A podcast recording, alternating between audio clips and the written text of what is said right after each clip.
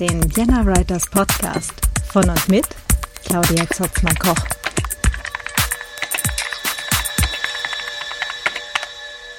Herzlich willkommen zum Vienna Writers Podcast.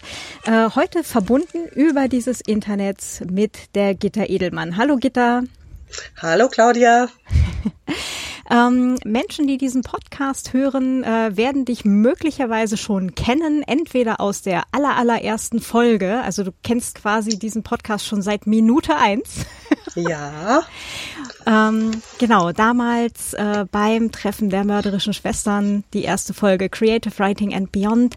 Ansonsten warst du auch schon dabei bei in der Folge sieben beim Camp Review und äh, in der epischen Folge 08 veröffentlichen unter Pseudonym. genau, das war ja. Am, mit Amanda Colonia und Hamster Bremen. ja, also das war schon wirklich episch und ja, ich bin Wiederholungstäterin. ich freue mich sehr. ja, ich mich auch. Genau, ähm, Menschen äh, kennen dich vielleicht auch äh, aus einer deiner vielzähligen anderen Tätigkeiten. Du bist unter anderem ähm, beim VS, also Verband deutscher Schriftstellerinnen und Schriftsteller ähm, in Nordrhein-Westfalen, richtig? Ja, ja, in Nordrhein-Westfalen, da bin ich die stellvertretende Vorsitzende. Oha. ja, irgendwie, äh, man kann ja nicht immer meckern man muss ja was tun, wenn man Änderungen will oder Weiterentwicklungen oder Stärken oder ja, und so bin ich äh, vor einigen Jahren im Vorstand gelandet und äh, bin jetzt dort äh, ja mit aktiv und versuche in Nordrhein-Westfalen das Beste für uns rauszuholen.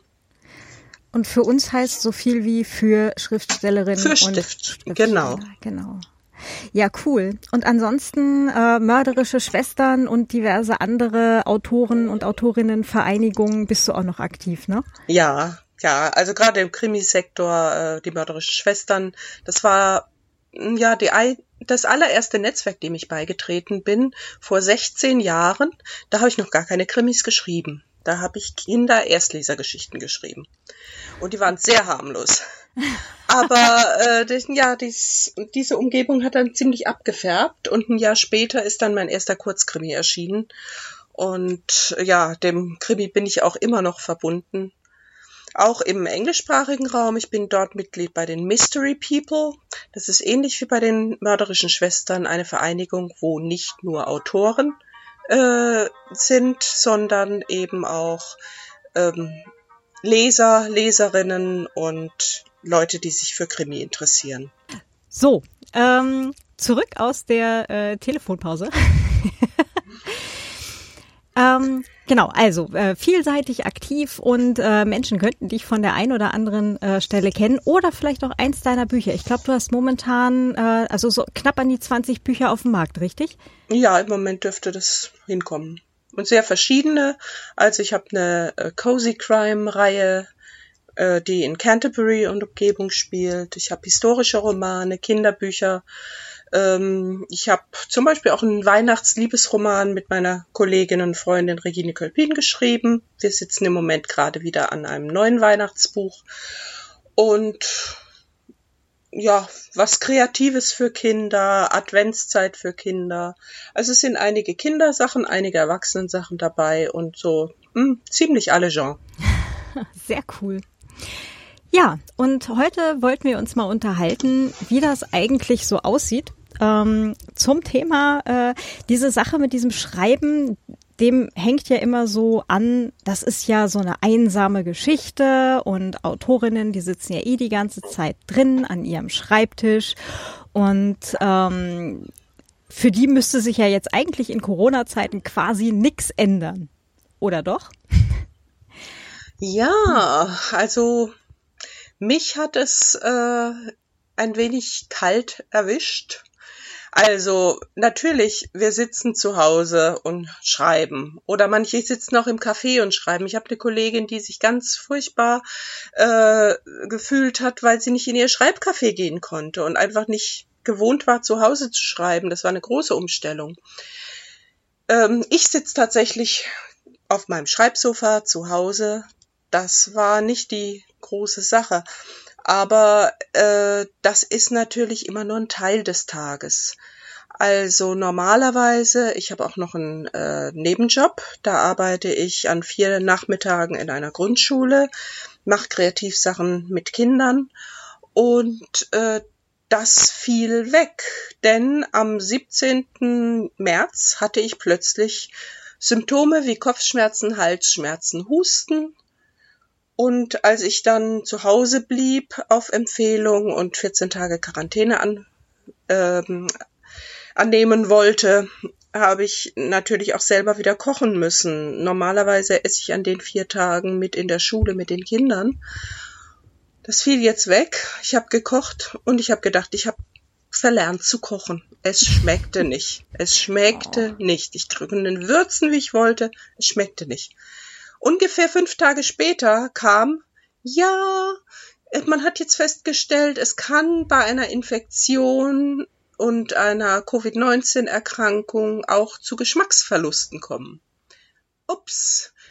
Ich weiß also bis heute noch nicht, ob es das war, aber ich habe jetzt gerade äh, einen Test gemacht und soll Ende der Woche ein Antikörperergebnis äh, bekommen. Da kann ich schließen, ob das äh, jetzt äh, eine Covid-19-Erkrankung war oder nicht. Ähm, auf jeden Fall war ich 14 Tage absolut zu Hause, ohne Einkaufen, ohne irgendwas anderes.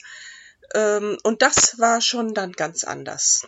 Normalerweise, wie gesagt, äh, ich schreibe morgens drei bis vier Stunden und dann gehe ich in die Schule und dann spiele ich mit den Kindern oder mache irgendwas und danach bin ich meistens auch relativ KO. Dann ist noch sowas äh, dran wie E-Mails oder Sachen vorbereiten oder so und dann natürlich auch Freizeit.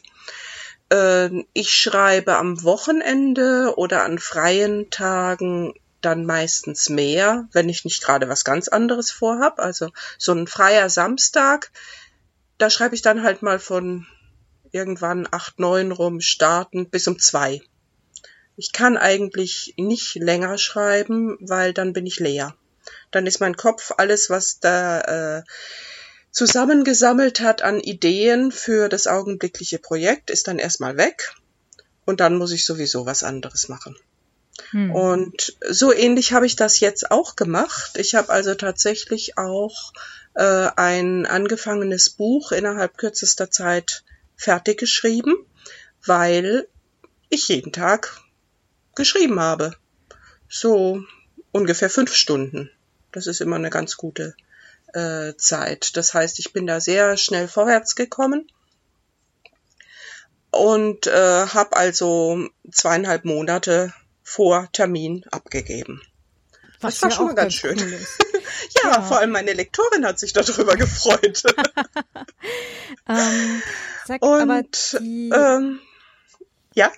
Na, sonst, sonst sprich erstmal weiter. Ich habe äh, hm. zwei, drei Fragen, aber ich notiere sie mir einfach. ähm, ja, das Problem, wenn man das als Problem bezeichnen will, war dann eigentlich so der Nachmittag, die Zeit, die irgendwie anders zu füllen war. Nun bin ich glücklicherweise ein kreativer Mensch und äh, ja, hatte genug Baumwollstoff zu Hause. Das heißt, ich habe Masken genäht. Äh, ich habe tagelang Masken genäht. Ich habe ja vier Kinder, vier erwachsene Kinder und ähm, die sollten alle ausgestattet werden. Und ich wollte auch nicht, dass jeder nur zwei oder drei Masken hat. Das heißt, das war schon mal eine gute Beschäftigung. Ähm, darüber sind mir noch andere Sachen eingefallen, die ich nähen konnte und ich habe dann tatsächlich sehr viel Zeit an der Nähmaschine verbracht. äh, gestrickt habe ich auch. Ich habe also für den nächsten Winter schon einen wunderschönen Pullover in blauen Grüntönen.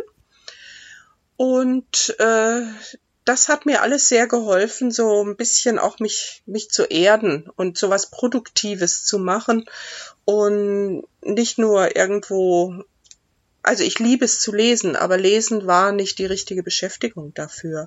Das mhm. war so eine, äh, ja, also ich habe das irgendwie als passiv empfunden und ich wollte mehr was tun. Mhm. Und ähm, ja, da bin ich erstmal in diese Bereiche gegangen. Was sich ja auch äh, ziemlich mit dem deckt, da kommen wir jetzt gerade eben diese anderthalb Schritte zurück.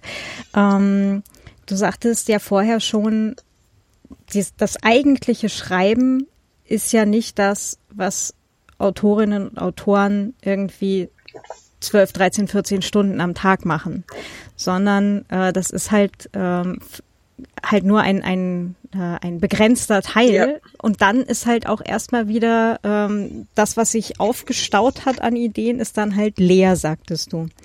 Und da ist ja jetzt dann halt auch die Sache, und das können jetzt vielleicht viele Kreativen äh, auch, auch nachvollziehen, ähm, wenn man das dann irgendwie abgearbeitet hat, dann muss man erstmal wieder auffüllen. Ja, also ja. das, ähm, ich, also für mich persönlich ist das äh, noch schlimmer in Anführungsstrichen, wenn das ganze Buchprojekt fertig ist. Dann ist nämlich so richtig leer bei mir. Und dann ist mhm. dieses Auffüllen dauert dann auch viel länger. Aber das braucht man halt während der Schreibphase oder während einer, einer eines Buchprojekts äh, braucht man solche Sachen auch. Und ähm, da ist dann nämlich die Frage, wie kann man gut wieder auffüllen. Und da ist tatsächlich ähm, anderes kreatives Arbeiten äh, tatsächlich eine sehr gute Möglichkeit. Also zum Beispiel Musik ja. machen oder was basteln, was stricken, was nähen, genau. irgendwas Repetitives. Zeichnen. Ja. Ich habe äh, ich hab ja äh, ein Buch geschrieben, Doodle für Kinder. Und dieses Doodle, also dieses Mustermalen in bestimmte Felder, das mache ich auch äh, immer mal wieder. Ich gestalte damit zum Beispiel Glückwunschkarten. Mhm. Also so ein Herz mit kleinen verschiedenen Feldern und dann mit dem schwarzen Feinliner äh, in jedes Feld ein anderes Muster. Punkte, Striche, äh, Kringel. Irgendwelche, ja, es, ich habe einfachere und äh, auch recht kompliziertere Muster. Das ist so das, was man früher mal äh, im Unterricht, im Heft am Rand so gemacht hat. Also äh, ist wunderbar. Ach, das ist bei mir so lange her. und äh, ja, aber es ist tatsächlich, äh, da entspannt das Gehirn äh, dabei und macht wieder Platz für Neues. Und ja, das habe ich natürlich dann auch immer zwischendurch mal äh, so als Technik, wenn ich da gerade Lust habe, dann zeichne ich ein bisschen was oder äh, ich mache was, was dann zwar indirekt wieder Schreiben ist, aber ganz anders. Ich schreibe Haikus. Haiku ist ja eine sehr strenge Form, wo man nur diese wenigen Silben hat und also fünf, sieben, fünf, Dreizeiler. Aber da die augenblickliche Emotion oder den augenblicklichen Eindruck äh, festzuhalten. Das finde ich sehr herausfordernd und es macht total Spaß, dann zu gucken, hm, finde ich noch ein Wort, was es noch besser passt. Das ist so ein Bastelarbeit. und äh, das mache ich auch zum Beispiel, wenn ich draußen bin. Wenn ich spazieren gehe, habe ich einen Block dabei und einen Stift und dann setze ich mich irgendwo auf eine Bank und gucke mich um und sage, oh, es ist Frühling und dieses Blau und dieses Grün und dieses Zwitschern der Vögel kriege ich das in drei Zeilen? Und ja, und dann probiere ich da rum. Und das ist äh, so eine, eine andere Art von kreativem Denken mit Wörtern. Das hm. finde ich auch immer sehr entspannend und gleichzeitig wieder äh, anregend. Ja. Und gerade ähm, gerade solche Änderungen des des Modus letztendlich. Also Fließtext ist tatsächlich was völlig anderes als ja. äh, Poetry oder ne und äh, Haiku ist dann halt noch mal so eine Spezialform. Ähm, das das hilft dann irgendwie auch so das Gehirn auszuschütteln. Na, aber das, ähm, das sagtest du ja gerade auch. Also, ne, wenn du spazieren gehst, das kann man ja alles auch irgendwie alleine machen. Ja. Na, also das geht ja, auch mit sozialer glücklicherweise. ja, glücklicherweise äh, war das ja hier bei uns nicht so wie in manchen Ländern, dass wirklich totale Ausgangsverbote waren. Wir konnten ja immer spazieren gehen. Und auch wenn ich das tatsächlich in diesen ersten zwei Wochen Quarantäne nicht gemacht habe, wobei ich sagen muss, von diesen 14 Tagen ging es mir ja auch zehn Tage wirklich schlecht. Mhm. Also es war nicht nur einfach so wie, wie so ein bisschen Schnupfen oder so, es war schon wie ein, wie ein heftiger grippaler Infekt bei mir.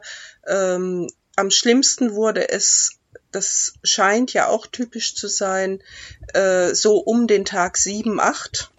Da hatte ich also, da ging es mir nochmal richtig schlecht, habe ich schon gedacht, oh je, aber dann hatte ich gelesen, dass äh, das oftmals auch der Zeitpunkt ist, wann Leute ins Krankenhaus müssen.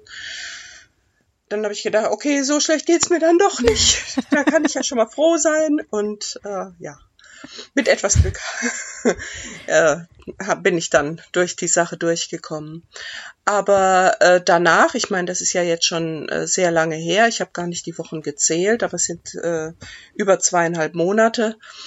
Und äh, danach bin ich dann schon regelmäßig spazieren gegangen und habe hier mein Umfeld ganz neu erkundet. Ich habe jetzt gerade auch noch in den letzten zehn Tagen oder so einen wunderschönen Waldweg entdeckt, der hier in der Nähe ist. Also ich brauche nur zehn Minuten laufen, dann bin ich am Waldrand und da gibt's einen Pfad nach oben und da gibt's einen Rundweg und insgesamt, äh, wenn ich so die Strecke laufe, ist es etwa eine Stunde. Und im Grünen ist es einfach noch mal was anderes, als wenn ich hier, was ich auch in der Nähe habe, über ein großes Feld laufe. Das hm. war allerdings sehr schön, als es noch kalt war und dort dann eben die Sonne einen so richtig beschienen hat. Also es hat alles so seine äh, Vorteile und ich suche mir dann einfach da das raus, worauf ich gerade Lust habe. Aber diese täglichen Spaziergänge, die sind jetzt schon zur Gewohnheit geworden und auch eben beim Spazierengehen oder Radfahren ähm, mache ich immer die Erfahrung, dass durch diese abwechselnde Bewegung rechts-links tatsächlich die Gehirnhälften sich verbinden. Zum Beispiel weiß ich beim Fahrradfahren, dass ich ungefähr vier, viereinhalb Kilometer fahren muss und dann fängt das kreative Denken an. Dann muss ich manchmal absteigen und mir eine Idee aufschreiben, weil ich dann plötzlich weiß, wie es weitergeht. Oder ich kann das auch beim Fahren dann weiterspinnen und dann, wenn ich irgendwo anhalte, dann erst notieren. Aber äh, das ist sehr, sehr häufig bei mir so. Das ist aber cool. Also dass, äh, dass man das quasi schon oder kannst du das richtig einplanen? So, äh, du steckst an irgendeiner Stelle fest und ähm, denkst dann, okay, jetzt setze ich mich aufs Rad, fahre los und und das ist nahezu einplanbar, dass nach viereinhalb Kilometern dann irgendwann ein Aha-Effekt kommt oder ist es nicht ganz äh, so? Doch, es ist eigentlich schon so. Ich habe das teilweise schon bewusst so gemacht. Also so, dass ich, wenn ich gar nicht weiterkomme, dass ich mich in Bewegung setze. Das ist eigentlich so das, das Wichtige daran. Und äh, beim Fahrrad weiß ich halt zufällig, wie lang oder wie weit die Strecke sein muss, damit ich in diese Phase komme, weil ich äh, lange Zeit einen Kilometerzähler am Rad hatte. Und ähm, beim Gehen habe ich nicht so so ganz das Gefühl, ob ich jetzt zwei Kilometer oder drei gelaufen bin oder vielleicht doch erst 800 Meter. Das, äh, ja, da, da vertue ich mich manchmal. Vor allem, ich habe ja keine Uhr. Ich trage keine Armbanduhr schon seit über zehn Jahren. Das heißt, es ist alles immer so ein bisschen so ein gewisses Feeling. Hm. Aber das finde ich beim äh, Spazierengehen auch einfach sehr entspannend. Und ich habe ja jetzt gerade fast keine festen Termine, so dass ich also gehen kann, solange ich will. Das ist, was totale Vorteile hat. Also. Ja. Also ich merke halt manchmal einfach, äh, dass ich so feststecke, dass mir keine Idee mehr kommt oder dass ich Dinge nicht mehr formulieren kann, dass ich irgendwie das Gefühl habe, äh, es läuft einfach jetzt nicht. Und da sage ich mir dann oft so, okay, dann gehst du jetzt mal raus. Hm. Und ja, das ist eine sehr gute Möglichkeit, dann wieder umzuschalten. Und manchmal komme ich mit einer Idee wieder zurück und setze mich tatsächlich nochmal dran. Oder ich habe das aufgeschrieben und kann am nächsten Tag damit starten. Denn auf meine Träume kann ich mich nicht immer verlassen, aber manchmal träume ich auch äh, Sachen. Also gerade wenn ich mich sehr stark am Abend mit was beschäftigt habe, dann kann das sein, äh, dass ich morgens aufwach und zum Beispiel von meiner neuen Hauptfigur geträumt habe. Ist tatsächlich äh, in der vergangenen Woche passiert.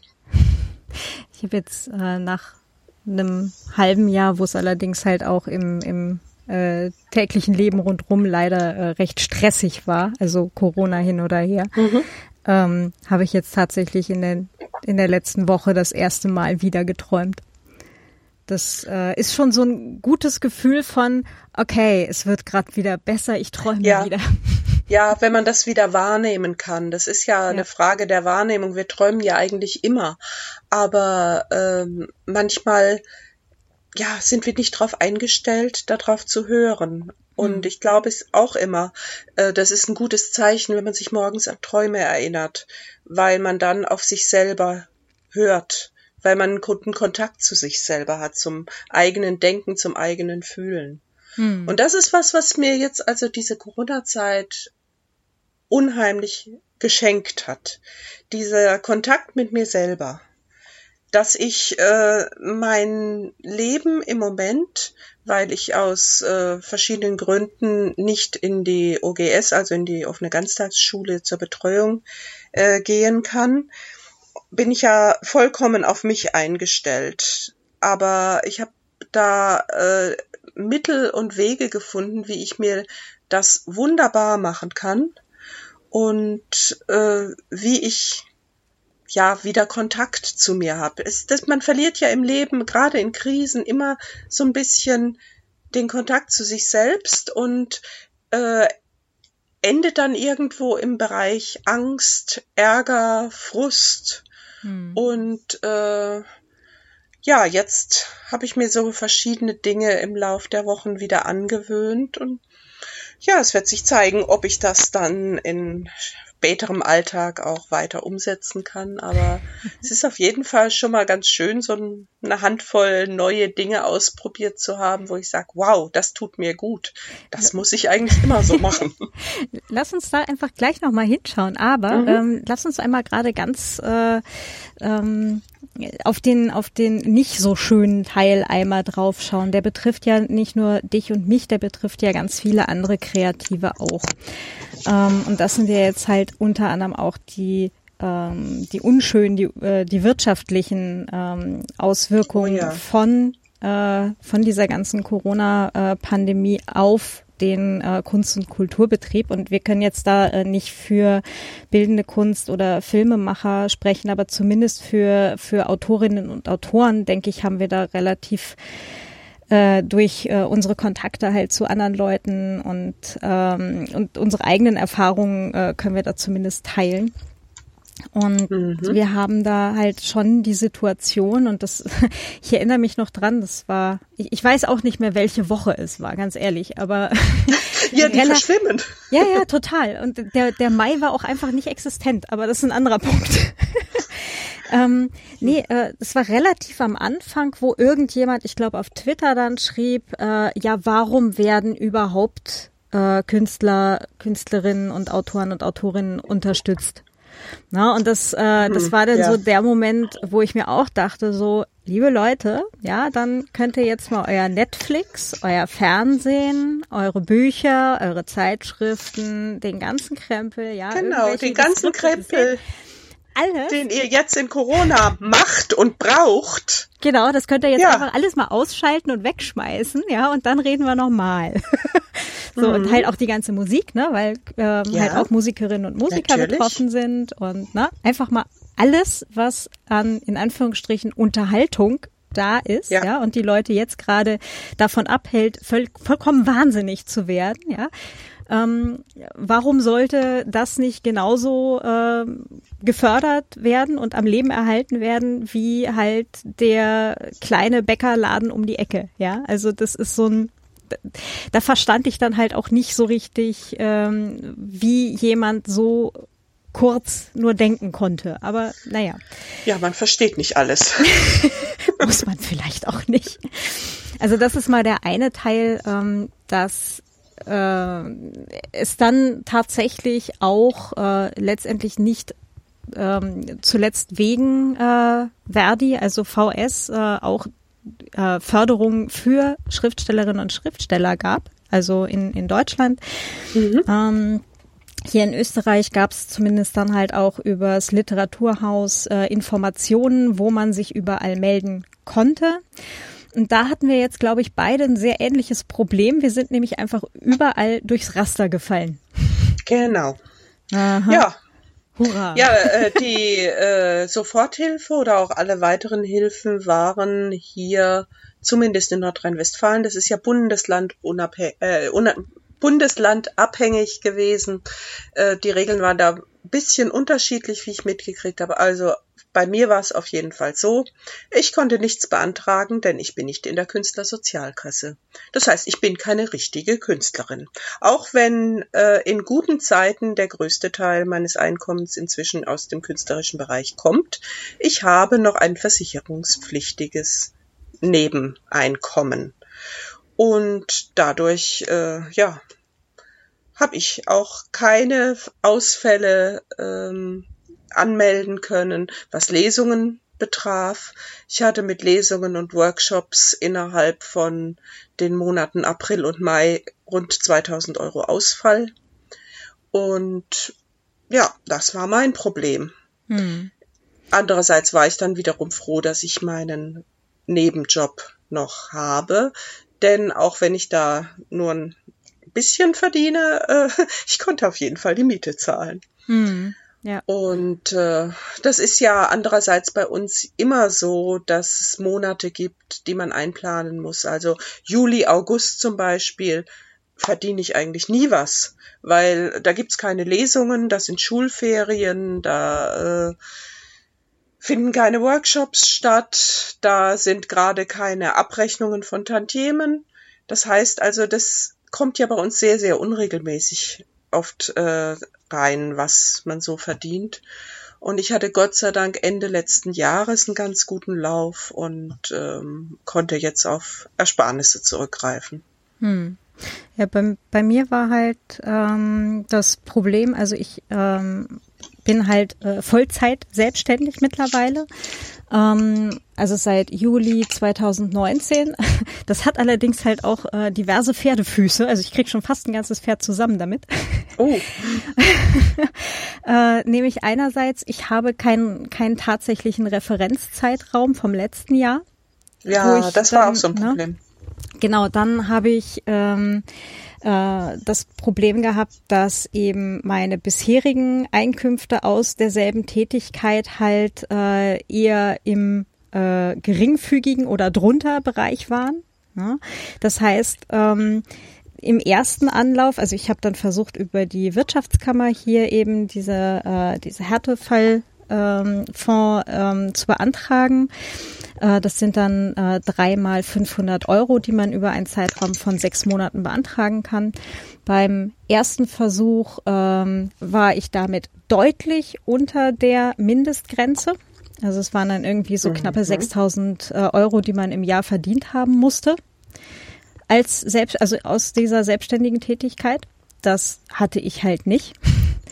Das nächste ja. war dann ähm, beim, beim zweiten Versuch äh, zu beantragen.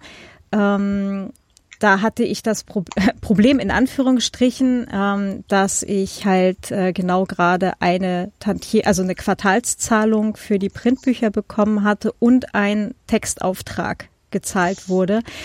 Ähm, hatte natürlich den, den Vorteil auf der anderen Seite, es war halt ein bisschen Geld da, aber ich kam halt nicht auf diese minus 50 Prozent zum Vergleichsmonat. Mhm. So.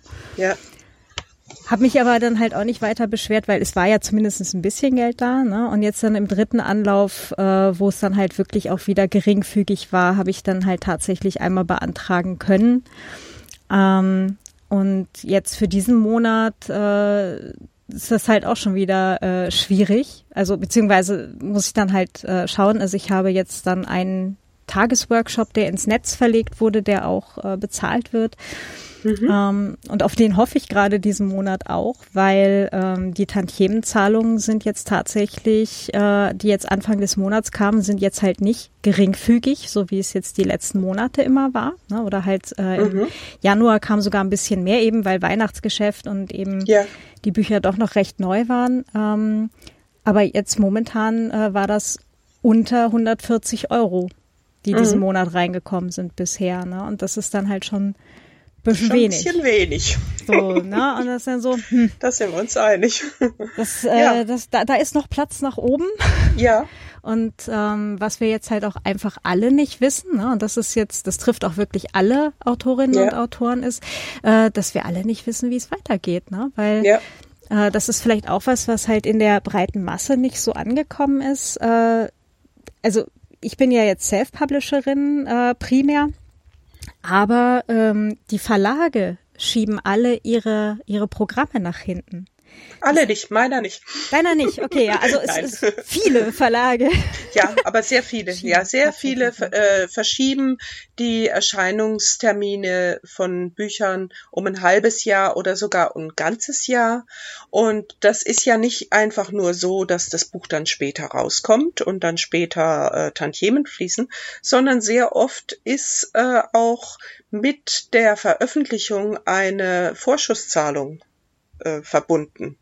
Also ich habe jetzt mit einer Kollegin kürzlich gesprochen, die eben auch so einen Vertrag hatte. Bei Unterschrift gab es ein Drittel äh, des Vorschusses, ein zweites Drittel bei Abgabe und das dritte bei Erscheinung.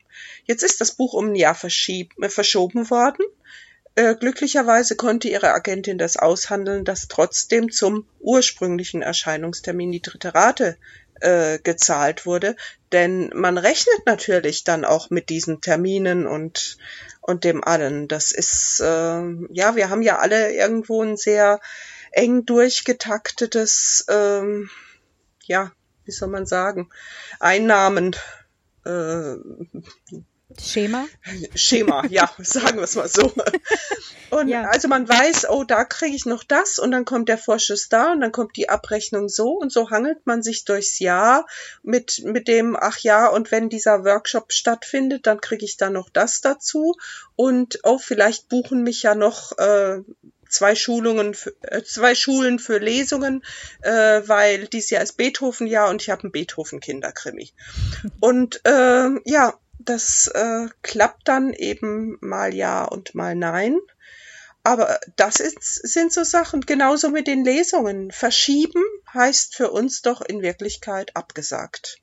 Denn selbst wenn die das ins nächste Jahr verschieben, die werden nächstes Jahr nicht zwei Lesungen machen. Und sonst hm. hätte ich vielleicht eine dieses Jahr, eine nächstes Jahr gekriegt. Das heißt, es sind schon mal 50 Prozent wieder Verlust. Hm. Äh, also das, so ach, ist doch nur verschoben. Das ist so ein zweischneidiges Ding. Das ist so ein bisschen wie, äh, wie der verschobene Haarschnitt oder so. Ne? Den ersten hat man halt trotzdem nicht. Das ja. äh, ne, als Einnahme auch äh, für die Friseurinnen und Friseure. Ja. Und für Autorinnen gibt es keine illegalen äh, Keller-Leselokale. Zumindest wenn mir das noch nicht äh, untergekommen hat. Und es ist, äh, es, es haben ja viele Leute dann auch angefangen im Internet zu lesen oder so, auch mhm. als Geschenk teilweise für die Fans oder gerade im Kinderbuchbereich haben einige das gemacht.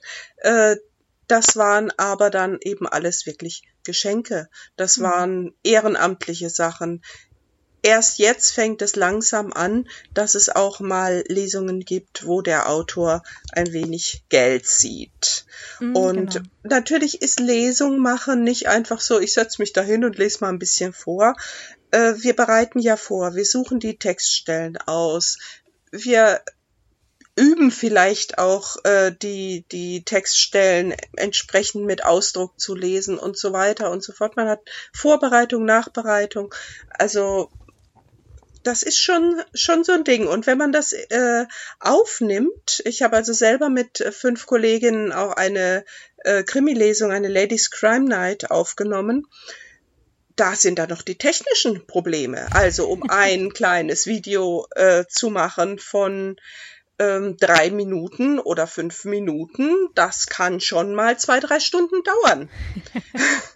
Weil dann hat man, dann hat man zu laut gesprochen, zu leise gesprochen, das Ding ist aus Versehen umgekippt oder äh, man hat nicht drauf geachtet, dass äh, das T-Shirt verrutscht war und dass jetzt alles an, asymmetrisch aussieht und ja, so diese Dinge, die halt passieren können. Gerade wenn man es alleine macht und nicht äh, jemanden hat, der ein bisschen mit dem Filmen äh, Erfahrung hat und einen aufnimmt. Mm, das stimmt wohl. Also ich habe ja auch den einen Vortrag, den ich eigentlich auf der Leipziger Buchmesse gehalten hätte, den habe ich dann ja auch als äh, aufgenommenen Vortrag, äh, also als Video dann halt äh, zur Verfügung gestellt. Ähm, mhm.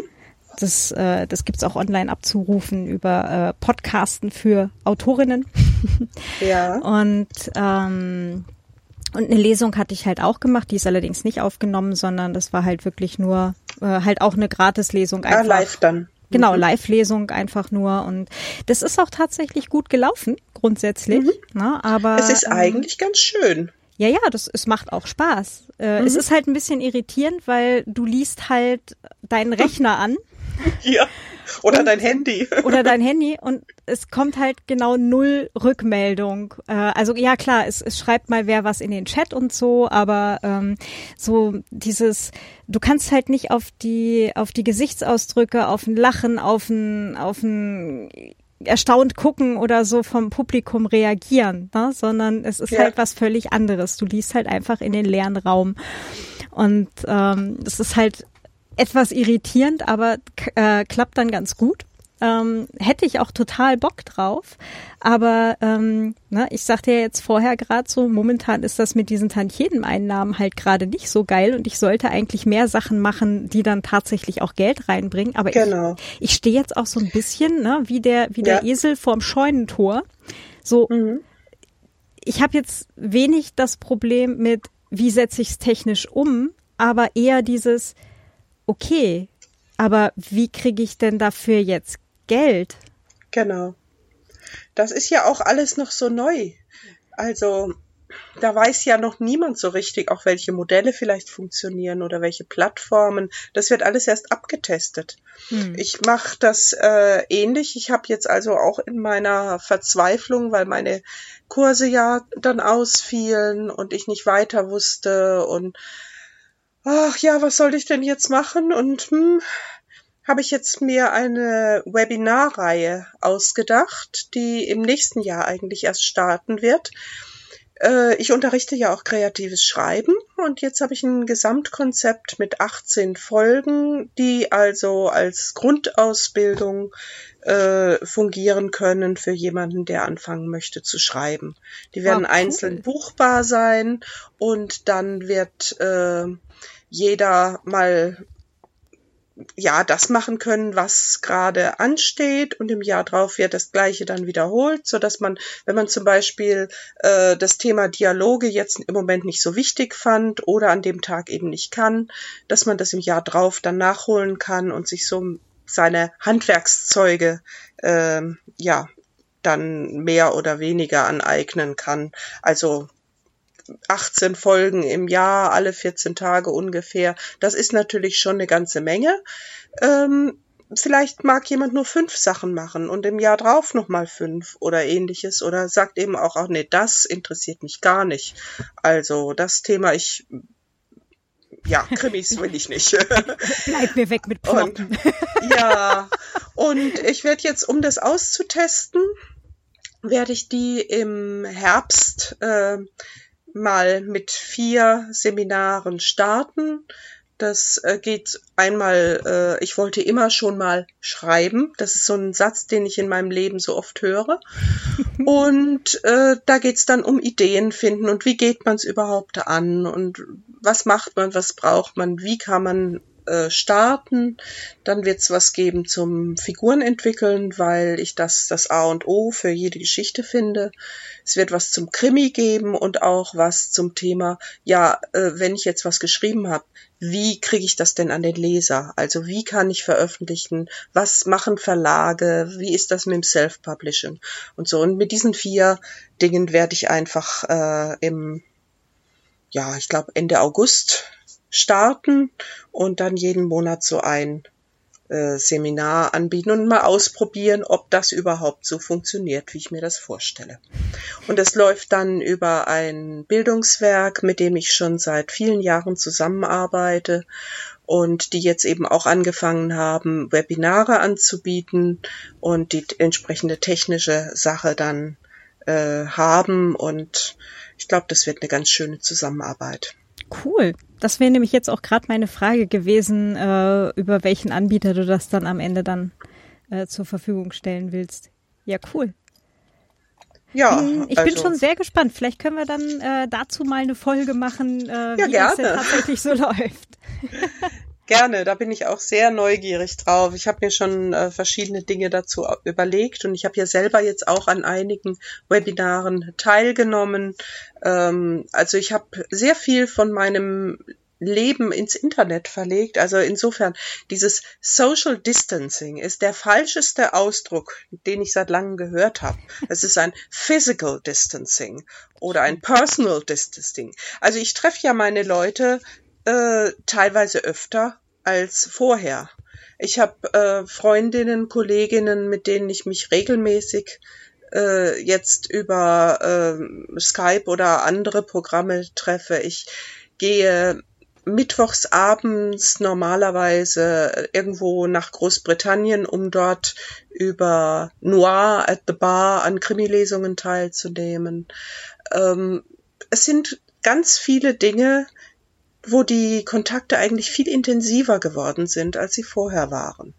Hm. Aber eben nicht physikalisch. Nicht, dass wir am gleichen Tisch sitzen und beim Weinchen trinken anstoßen können. Ja, wir können es gegen den, den Bildschirm Ja, können wir klingen, mal aber versuchen. ne? Ja, meistens trinke ich sowieso nur Tee.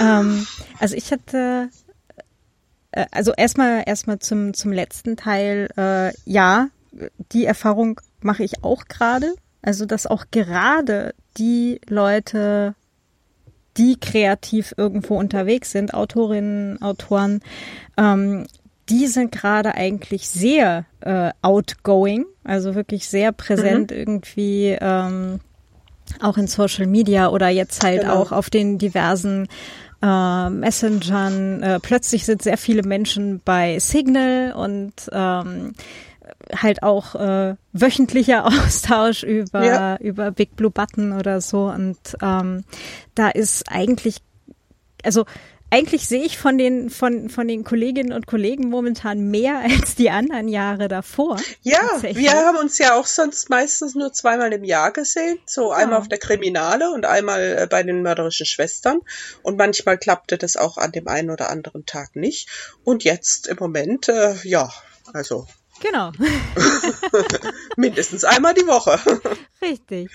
Und ähm, das, das andere ist, ich hatte, ich hatte ta- tatsächlich selber halt auch schon, äh, also zumindest eine Schreibwerkstatt ähm, halt auch online gegeben, ähm, während des DIVOG, also die ähm, die Easter Hack, die hat ja auch nicht stattgefunden dieses Jahr vom äh, Chaos Computer Club, sondern äh, da gab es dann halt auch ein, ein digitales äh, verteiltes Online-Chaos und ähm, halt mit Vorträgen und Workshops und so weiter. Und dann habe ich halt die Schreibwerkstatt, die ich sonst eben vor Ort äh, angeboten hätte bei den Self-Organized Sessions, habe ich dann halt auch äh, als Online-Workshop ähm, gemacht und das hat tatsächlich auch sehr gut funktioniert. Also ähm, vor allem, ich hatte dann auch ein ganzes Teil Sachen hier, die ich normalerweise wahrscheinlich dann nicht mit nach Hamburg geschleppt hätte. So, ne? Also Es kann sogar Vorteile haben. Genau, und die konnte ich dann halt äh, einfach vor der Kamera herzeigen. Ne? So, keine Mhm. Ahnung, von ähm, Charakterentwicklung oder, oder Inspiration holen bei mit Tarotkarten oder so, wo ich Mhm. wahrscheinlich nicht dran gedacht hätte, die Karten einzupacken für den physischen Workshop. Ja, ja. Ne? Und ähm, und das ist dann halt gleich wieder noch so eine so ein bisschen eine andere Qualität. Es ist natürlich insgesamt schon was anderes als vor Ort mit den Leuten im selben Ja. Das ist Ja, halt so so. dieser, dieser persönliche Kontakt, äh, wenn man sich eben sieht und in die Runde guckt und genau. ja, es kommt nochmal was ganz anderes rüber, aber es ist auch so nicht schlecht. Also, ähm, ich hätte das, ja gut, ich bin eigentlich immer sehr technikaffin gewesen. Ich hatte mir das vorher auch schon mal überlegt, ob man nicht irgendwas per Internet machen könnte, weil äh, ich so viele, ja, auch potenzielle, hm, wie soll man sagen, Teilnehmerinnen und Teilnehmer habe, die nicht im Ra Raum äh, Köln-Bonn wohnen und die nicht unbedingt äh, weit fahren wollen, um mal ein Seminar bei mir zu machen. Und das ist natürlich jetzt ideal. Ob hm. äh, die jetzt in, in Kanada sitzen oder in Österreich oder irgendwo in Deutschland, die können alle kommen. Hm. Bin mal gespannt, ob sie es auch tun. Das ist ja jetzt die andere Frage, weil halt einfach ja. das Online-Angebot plötzlich komplett explodiert. Ja. Aber es ist trotzdem ja, einfach, ich finde halt auch gerade diesen ganzen internationalen Aspekt und dass du halt einfach so viel mehr Reichweite, zumindest theoretisch hast, ist. Mhm. Ja, es ist aber auch tatsächlich so, dass ich mehr Kontakte habe. Ich habe äh, jetzt zwei äh, britische Krimi-Autorinnen. Eine, die tatsächlich in Edinburgh wohnt, wo ich ja äh, selbst gelebt habe und wo meine neue Krimireihe spielen wird. Äh, ja, die habe ich zufällig über so einen äh, Videochat im Rahmen einer Krimi-Lesung in äh, Newcastle gekriegt. Und äh, das ist total nett, weil wir jetzt inzwischen alle dann auch noch anderweitig irgendwie so ein bisschen verbunden sind. Und ich habe jetzt so richtig in Nordengland und Schottland äh, ein paar neue Bekannte gefunden. Und das ist richtig, richtig schön. Cool. es war ja nicht alles schlecht. nein. nein, nein, nein. Also ich, ich erlebe die Zeit jetzt zwar auch als äh, ein bisschen schon herausfordernd, aber insgesamt ähm, glaube ich, ist das für mich persönlich eine sehr wichtige und sehr gute Zeit. Hm. Ja, da kann ich mich voll inhaltlich anschließen. Es ist halt, wie gesagt, ein bisschen herausfordernd mit den, äh, halt auf finanzieller Seite. Ja, das auf jeden Fall weil halt äh, so der der Notgroschen, der der da war und ähm, auf den ja. gestützt ich mich halt vor vor mittlerweile einem knappen Jahr auch ähm, quasi dann entschlossen habe, dass ich mich dann halt selbstständig mache. Ähm, der ist jetzt dann halt auch so nahezu weg. Und das ist so jetzt so langsam dieses so, Mm, ja, ja, man muss dann, muss dann halt kreativ wieder werden. Also ich, ich ja. sag das jetzt so relativ locker, aber also ich muss sagen, ich habe auch, war das Anfang April? Anfang Mitte April habe ich mal eine Phase gehabt, da äh, war ich in voller Verzweiflung hm. weil ich eben einfach gesehen habe, äh, es kommt kein Geld und das ist nicht in, in ein paar Wochen rum. Das äh, war sehr schwierig, dann damit fertig zu werden. Es hat sich allerdings bei mir dann, als ich mich ein bisschen beruhigt habe und als ich wieder anfing, regelmäßig zu meditieren, seltsamerweise äh, was ergeben. Ähm, nicht sofort, aber ich werde einfach in diesem Jahr ein Buch mehr schreiben. Ja, ich habe, äh, der Vertrag ist unterwegs. Äh, es hat geklappt. Es war in Zusammenarbeit eben mit meinem Verlag. Äh, und insofern kann ich damit dann doch einiges ausgleichen. Und dadurch, dass ich ja nicht so viel unterwegs bin wie normal, also normalerweise habe ich schon sehr viel äh, wie soll man sagen, viel Außendienst. Also nicht nur mit äh, Schule und Lesungen und Workshops oder so, sondern äh, ich besuche normalerweise ungefähr einmal im Monat meine Mutter im Schwarzwald, äh, weil mein Vater vor zwei Jahren gestorben ist und ich mich seitdem doch noch intensiver um sie kümmere und äh, besuche oftmals an Wochenenden äh, Freunde und reise dann hierhin und dorthin. Das fällt natürlich jetzt alles weg. Hm. Und äh, dadurch ist das mit dem zusätzlichen Buch bestimmt zu schaffen. Hm. Ich habe jetzt, ähm, glaube ich, 17 Seiten oder 3, 14 Seiten oder so irgendwas äh, darum schon mal angefangen. Und äh, ja, manchmal ergibt sich das und auch wenn ich das Geld jetzt nicht sofort kriege, es ist absehbar und ich hm. habe noch ein bisschen was. Das ist das ist aber halt auch eine Sache, das darf man jetzt halt auch nicht unterschätzen und als äh, nicht kreativer Mensch, äh, der vielleicht äh, das Geld halt aus einem äh, monatlich bezahlten Dayjob kriegt, äh, kann man das vielleicht jetzt auch schwer nachvollziehen. Aber alleine so diese Aussicht auf ich schreibe das jetzt und wenn ich das abgebe, dann gibt's Geld. Ähm, ja. ne? Also das ist halt schon schon dann irgendwo auch ein, ein, äh, ähm, ein beruhigender beruhigende Aussicht halt einfach, dass man gerade an was arbeitet, äh, wo dann am ja. Ende, ne, oder halt auch äh, letztendlich in der Mitte, für, für, für Leserinnen und Leser ist, ähm, da fängt das Buch ja quasi an, wenn es im Regal steht, aber mhm. ähm, eigentlich. Da ist es für uns schon zu Ende. Da ist, da, da ist hier schon alles gelaufen, genau. Ah, ja. Und, ähm, das ist halt einfach auch so eine, so eine ganz beruhigende Vorstellung. Ne? Also wenn ich, ich habe ja im, im April habe ich ja das Podcasting-Buch geschrieben, halt Sachbuch, sehr nischig, ähm, hat jetzt auch nicht so die Riesenverkaufszahlen, also verkauft sich jetzt nicht so gut weg wie zum Beispiel das Datenschutzbuch halt, was ich letztes mhm. Jahr geschrieben habe, ne? Aber es ist halt auch einfach nischiger. Ist ja auch speziell, ja. Genau. genau. Es ne? gibt ja nicht so viele Autorinnen und Autoren, die jetzt gerade podcasten wollen. ah, Obwohl, es gibt schon genug. ne? Also ich wollte gerade sagen, und vor allem jetzt, da alle zu Hause sind, äh, ja. kommen auch immer mehr Leute drauf, dass äh, tatsächlich Podcasten gar nicht so eine schlechte Idee ist. Ähm, von daher, äh, also Zielgruppe ist schon da und es ist, es verkauft sich ja auch, äh, auch mhm. durchaus, äh, weiß ich nicht, 10, 20, 30 Mal pro Woche, aber halt nicht so mit äh, 200, äh, 280 Mal im ersten, äh, in, in den ersten paar Tagen halt ja, wie das Datenschutzbuch. Das, ne? Das ist genauso wie bei Kinderbüchern, wenn du äh, Geschichten für Erstleser schreibst, also sprich Erstklässler, dann hast du natürlich nicht das Publikum wie für Erwachsene. Es gibt einfach nicht so viele Erstklässler wie Erwachsene.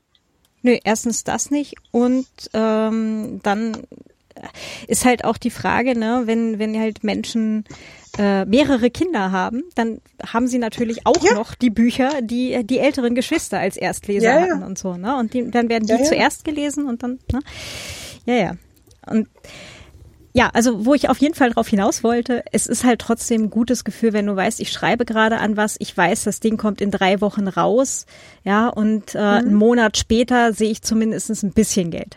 Ja, ja, auch wenn das jetzt vielleicht nicht äh, die große äh, Summe ist, die einen dann über den Rest des Jahres bringt, ja, aber ähm, dieses ich arbeite gerade an etwas, das später dafür sorgt, dass Menschen äh, irgendwie weiterkommen oder oder erheitert werden oder schöne Zeit haben und ich krieg mhm. dafür dann halt äh, eben Geld dafür.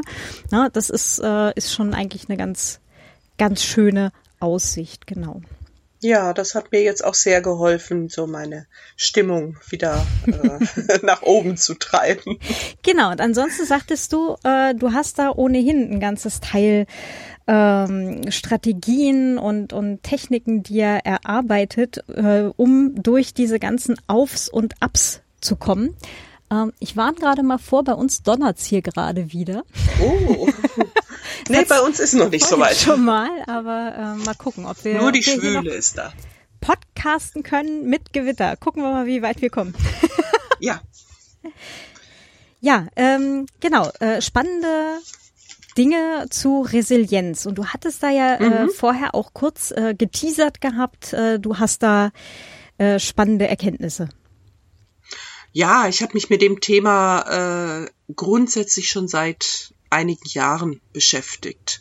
Auch äh, aufgrund von persönlichen Krisen, die ich irgendwann überstanden hatte. Und dann so ein bisschen versucht jetzt wieder nachzufühlen, ja, was tut mir denn eigentlich gut? Ich glaube, das ist erstmal der allererste Schritt, ja, sich selber wieder wahrnehmen und sich Zeit nehmen und vielleicht auch mal Stille haben. Mir fällt immer auf, dass äh, Leute unterwegs sind, immer mit irgendwie Stöpsel im Ohr oder gerade wenn ich jetzt äh, spazieren gehe, die Jugendlichen haben immer Musik dabei. Ähm, ich habe auch von Menschen gehört, dass sie sagen, oh, ich halte das nicht aus, wenn das alles so still ist. Ich glaube, das ist aber wichtig. Also wirklich mal in die Stille gehen und so das eigene Hintergrundrauschen zu hören und, und festzustellen, ja, wer bin ich denn eigentlich, wenn das jetzt wegfährt, das jetzt wegfällt. wer, wer bin ich, was, was mache ich, was kann ich mit mir anfangen, was sind eigentlich meine Stärken, woraus kann ich jetzt schöpfen? Also ich muss ja sagen, ich habe ja auch meistens Kopfhörer auf, aber es gibt ganz viele Tage, also normalerweise höre ich Podcasts oder, oder äh, Hörbücher, aber äh, es gibt genug Tage, da habe ich die einfach nur auf, um das Gesabbel von den Leuten nicht zu hören. Weil mich das dann ja. halt auch, also das ist so oft so ein trivialer Schwachsinn, der einem irgendwie in, der, in der U-Bahn oder, oder halt, also ich bin ja jetzt eigentlich seit, seit Anfang Corona nicht mehr U-Bahn gefahren. Ich glaube einmal, mhm. weil ich, weil ich ans andere Ende der Stadt musste, aber halt ansonsten entweder mit dem Fahrrad tatsächlich und ich habe es überlebt. ähm, also äh, Anmerkung wegen des äh, Wiener Autoverkehrs ist das mit dem Fahrradfahren hier eher so mittel. Und ähm, oder halt einfach zu Fuß gegangen. Ne? Und ähm, ja. Und wenn ich halt mal ans andere Ende musste, habe ich mir vom, von meinem Freund vom Fellow Nerd halt mal das Auto ausgeborgt. Aber normalerweise bin ich jetzt halt nicht mehr Öffis gefahren. Aber ich, ich ertrage halt ganz häufig dieses Gesabbel nicht. Ja. Das, ähm, ja, ja, das, dann, das ist ja auch nicht Stille. nee, eben. Und dann mache ich, mache ich dieses Noise Cancelling von den, von den Kopfhörern an. Mhm. Und dann muss ich mir das halt nicht geben, sondern dann habe ich nämlich Stille, auch wenn ich draußen gehe. Ja. Ja, eben, ich denke, man sollte gucken, dass man irgendwie äh, stille Phasen kriegt. Egal, ob man jetzt während des Essens mal auch Radio ausmacht und, und sagt, okay, ich esse jetzt mal andere, jetzt sehr modern gewordene Wort, achtsam. Bewusst. Ich esse jetzt mal achtsam, bewusst, ich achte auf das, was ich esse, ich achte wirklich mal auf ähm, den Geschmack und die Textur und ähnliches. Also solche äh, Übungen mache ich auch. Ich habe auch angefangen wieder zu kochen. Ich habe eine ganze Zeit lang fast gar nicht gekocht, ähm, eben weil ich auch zum Teil in der Schule mit den Kindern gegessen habe. Und jetzt koche ich mir wieder jeden Tag was und ich überlege mir sehr gut, was ich koche. Ich habe dabei festgestellt, dass ich eigentlich mehr oder weniger Vegetarierin bin. Äh, ich bin gar nicht auf die Idee gekommen, mir Fleisch zu machen. Bei uns auch tatsächlich Ob, echt wenig. Also so ein, ist, einmal die äh, Woche oder vielleicht zweimal Maximum. Ansonsten ist hier auch. Ja, also ich, ich glaube, ich habe die ersten sechs Wochen überhaupt nichts äh, Fleisch, Wurst oder ähnliches gegessen. Fisch habe ich mal gegessen. Fisch hm. mag ich sehr gerne. Aber auch das war interessant jetzt festzustellen, was esse ich denn gerne? worauf habe ich Lust und wie kann ich das würzen? Ich habe sehr viel mit Gewürzen jetzt experimentiert und äh, das macht auch richtig Spaß. Und dann irgendwie was äh, zu kreieren, was relativ schnell geht, einfach ist und lecker schmeckt. Und dann, upsa, das ist ja auch noch gesund. Wie konnte das, das passieren? das ist schon ein großes Erfolgserlebnis irgendwie. Also, das ist so, also das Thema Ernährung hat mich äh, nicht bewusst begleitet, aber irgendwie unbewusst dann doch, weil ich, ich, ich esse gerne und es muss mir schmecken. Und ich mhm. habe jetzt ähm, aber tatsächlich durch äh, dieses andere Kochen und dieses bewusstere äh, Kochen und vor allem, dass ich genau dann esse, wenn ich Hunger kriege und dadurch einen ganz anderen Tagesrhythmus habe habe ich tatsächlich auch in der Corona-Zeit was gemacht, was kaum jemand hatte. Ich habe abgenommen. ja, ich habe eher zweieinhalb Kilo zugenommen, weil der Fellow Nerd halt auch die ganze Zeit zu Hause ist und wir jetzt ja. halt einfach jeden Tag dann gemeinsam auch was Warmes essen. Und äh, wenn er ins Büro gegangen ist, habe ich, äh, oder gab es dann halt auch einfach viel, ein ganzes Teil Tage, wo ich mir einfach nichts gemacht habe oder halt einfach nur so äh, mal schnell so ein paar Pellkartoffeln mit äh, ein bisschen Quark oder halt einfach nur so ein Pflöckchen Butter und, und Salz mhm. dran, ja. Ähm, da, äh, da war das mit diesem Abnehmen auch viel einfacher. Aber wie gesagt, ich habe jetzt irgendwie ja, eher zweieinhalb klar. drauf. Ja, ja, ich lebe allein. Da ist das natürlich äh, wirklich für mich jetzt äh, ja das Einfache, dass ich meinen eigenen Rhythmus lebe, dass ich morgens dann aufstand, äh, aufgestanden bin, wann ich Lust hatte oder jetzt auch noch immer mache. Ähm, erstaunlicherweise bin ich morgens um sechs meistens wach und stehe um halb sieben auf. Äh, das ist einfach, ja, das, das, hätte ich jetzt auch nicht unbedingt erwartet. Das würde mir wahrscheinlich auch nie passieren, aber. Aber äh, ja, es, es scheint, ich habe schon mal fr äh, früher in meinem Leben so Phasen gehabt, wo ich immer um sechs wach war. Und jetzt bin ich meistens eben zwischen halb sechs und sechs wach und dann bleibe ich noch eine Weile liegen, höre tatsächlich Radio, Nachrichten und sowas und dann stehe ich auf, gehe ins Bad und dann das mache ich jetzt seit äh, viereinhalb Wochen wieder ganz regelmäßig. Äh, meditiere ich zehn Minuten. Ich äh, bin also, ich nehme mir diese zehn Minuten zwischen Badezimmer und Küche. Okay. Ich setze mich dann nochmal hin und äh, habe an meinem Handy so eine App, die mir hilft, in das Ganze zu kommen. Und für mich ist bei Meditation das Allerwichtigste das Atmen, dass ich äh, wirklich tief und gleichmäßig oder nach einem bestimmten Schema anfange zu atmen und dann irgendwann den Atem loslasse und äh, aber trotzdem bewusst darauf achte. Ich zähle dann zum Beispiel meine Atemzüge immer bis zehn und dann fange ich wieder von vorne an und ähm, ich habe jetzt heute Morgen festgestellt, also irgendwie sind mir zehn Minuten zu wenig.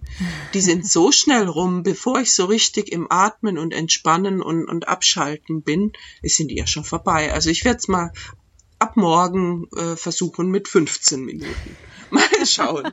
Sehr schön. Aber das, ähm, aber also mich bringt das wirklich äh, irgendwie anders in den Tag, als wenn ich morgens schon anfange zu hetzen. Hm. Und äh, da ich ja so früh aufstehe, ist das kein Problem für mich, das äh, dazwischen zu schieben. Ich, ich komme dann immer noch gut zum äh, zum rechtzeitig zum Frühstücken und zum Arbeiten. Ja, ich mache das tatsächlich abends. Also ich habe mhm. jetzt auch während während Corona wieder angefangen tatsächlich täglich zu meditieren, aber abends vorm Schlafen. Mhm. Und ähm, das hat bei mir auch ganz viel geholfen, übrigens auch mit äh, Telefon-App, äh, also ich verwende da äh, Headspace. Nein, wir kriegen, also ah, ich, ich krieg, ah ja, gucke. Äh, nein, wir kriegen jetzt beide kein Geld dafür, dass wir das hier genannt haben. Nein, ähm, schade. und ähm, und das hat tatsächlich äh, einerseits ähm, nimmt das ganz viel Stress irgendwie auch raus und ähm, ich hatte ja vorhin schon erwähnt, also ich habe halt äh, im, im äh, Leben hier so rundrum ist halt hier gerade relativ äh, stressig. Ähm, ich habe, seit ich damit angefangen habe, schlafe ich wieder viel besser. Mhm. Und ähm, ich glaube auch, dass das halt ganz viel Anspannung auch, äh, also ne, Klar. aus alleine äh, Corona und das äh, dem, dem anderen und halt äh, Geld ist auch nicht so geil und so weiter. Ja, das ist, das und halt diese Ungewissheit, ja, genau. das finde ich, dass, dass man einfach nicht weiß, was wird, wie. Äh, man hatte ja sonst immer so ein bisschen eine Vorstellung, wie wird es dann und dann wird wahrscheinlich das und das passieren. Und mhm. jetzt im Moment ist alles so offen. Mhm, genau. Das äh, ist schon auch belastend. Ja, ja, ist es. Wobei ich persönlich ja so ein freiheitsliebender Mensch bin, dass ich jetzt kein, gar kein grundsätzliches Problem mit dieser Offenheit aller Optionen halt irgendwie. Ähm, nee, grundsätzlich habe. auch nicht. Aber, aber manchmal, ja. gerade wenn es so den finanziellen Sektor betrifft, dann äh, ja, ja. ist doch doch ein bisschen, ja, ein bisschen kribbeln und dann verspannt sich vielleicht doch die Nackenmuskulatur ein bisschen und man muss da wieder ein bisschen was machen. Also da hattest ja. du ja auch was, was Spannendes mal gesagt, also jetzt äh, noch nicht heute, aber als wir uns vor einer Weile mal unterhalten hatten. Du hast nämlich auch so eine Stachelmatte, ne? Ja. ich habe so eine nämlich auch und nachdem du das gesagt hast, habe ich meine wieder rausgekramt tatsächlich. Ja, ich habe den Tipp von einer meiner Töchter gekriegt und habe das dann mal ausprobiert und also am Anfang fand ich das auch sehr schwierig, weil äh, das tut schon weh. Und ich habe auch eine Stelle am Schulterblatt, da tut es mir immer noch weh. Und äh, an manchen Tagen schaffe ich das nicht, äh, mit nacktem Rücken da drauf zu liegen. Da muss ich dann schon ein T-Shirt anziehen oder im Nacken ein kleines Tuch äh, hinmachen. Aber insgesamt äh, ist das eine wunderbare Art zu entspannen. Und da kann man eben zum Beispiel auch so ein bisschen was Meditatives äh, dazu machen oder einfach mal tief atmen oder einfach mal sagen, okay, ich bin jetzt hier, was fühle ich eigentlich? Okay, da hinten drückt es und äh, oh ja, mein Fuß ist auch noch irgendwie, da bin ich vorhin umgeknickt, der tut mir auch noch weh und ach ja, im Nacken, da wird es jetzt langsam besser und so weiter. Dass man so ein bisschen ein Körpergefühl auch kriegt. Da finde find ich die Matten also auch ganz schön. Hm. Und äh, ich ja, auch, halt auch ich schlafe inzwischen besser. Sehr gut. Ich mache das tatsächlich äh, häufig, dass ich halt die zehn Minuten, Viertelstunde, die ich halt auch täglich meditiere, abends halt, dass ich das halt auf diese Matte verlege. Mhm. Das, äh, das kann man eigentlich sehr gut kombinieren. Ja.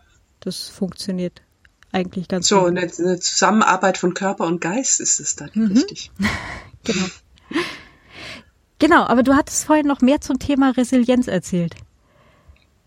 Ja, also ich denke, dieses Meditieren und auf sich achten und mal äh, sich die Zeit nehmen, wenigstens ein paar Minuten im Hier und Jetzt zu sein und nicht äh, immer in, in der Vergangenheit grübeln, was war, was hätte ich anders machen können oder auf die Zukunft hin so mit einer gewissen Ängstlichkeit, oh, was wird sein, sondern das alles mal abzuschalten und sagen, so, jetzt im Moment, ich liege hier auf meiner Stachelmatte oder ich sitze hier auf meinem Sofa und ich bin jetzt da, ich bin im Moment gesund, es geht mir gut, die Sonne scheint oder so einfach äh, so, ein, so eine Momentaufnahme machen. Und das finde ich auch sehr hilfreich.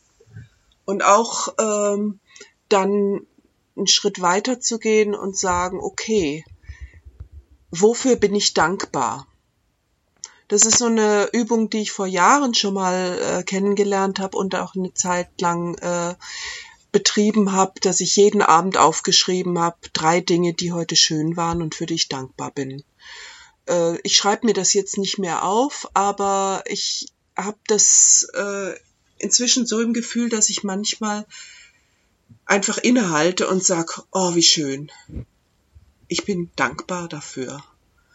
Dem Universum oder wem auch immer. Aber dieses Gefühl ist, glaube ich, sehr wichtig, dass man auch Schönheiten und gute Dinge erkennen kann, dass man ein, eine Mahlzeit, die gut schmeckt, genießen kann oder ein, Glas Wein, was man sich eingeschenkt hat und sagt, mm, das ist jetzt ein Wein aus dem und dem Dorf aus meiner Heimatgegend. Der schmeckt aber heute besonders. Wie dankbar bin ich, dass ich das erleben kann, dass ich das schmecken kann.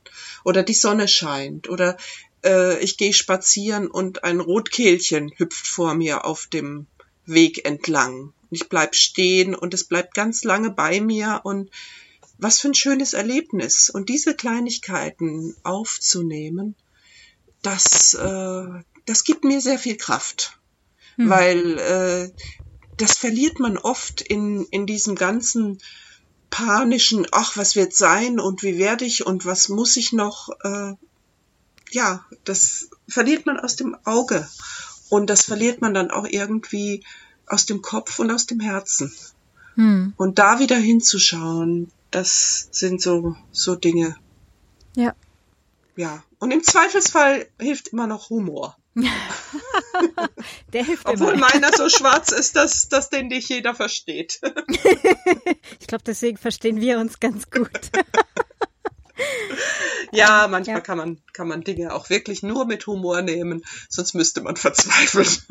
Ja, und das bringt einen ja letztendlich tatsächlich auch nicht weiter. Das ist ja auch so eine Erkenntnis, äh, die einem das Leben irgendwann mal mitgibt, dass dieses äh, verzweifeln und weinen und sich in die Ecke kriechen, das ist zwar eine, eine gute Methode, mal irgendwie äh, in Anführungsstrichen diesen, diesen Druck von allem dann mal abzulassen. Es ist aber nichts, ja. was einen auf Dauer irgendwo hin weiterbringt. Genau. Nee, da habe ich mal einen Tipp gekriegt äh, von einer Frau, die war Trauerbegleiterin und die hat dann gesagt, also wenn man wenn man trauert und wir trauern ja manchmal auch um um verlorenes Geld oder verlorene Chancen oder so. Es ist ja nicht immer nur Trauer mit Todesfall.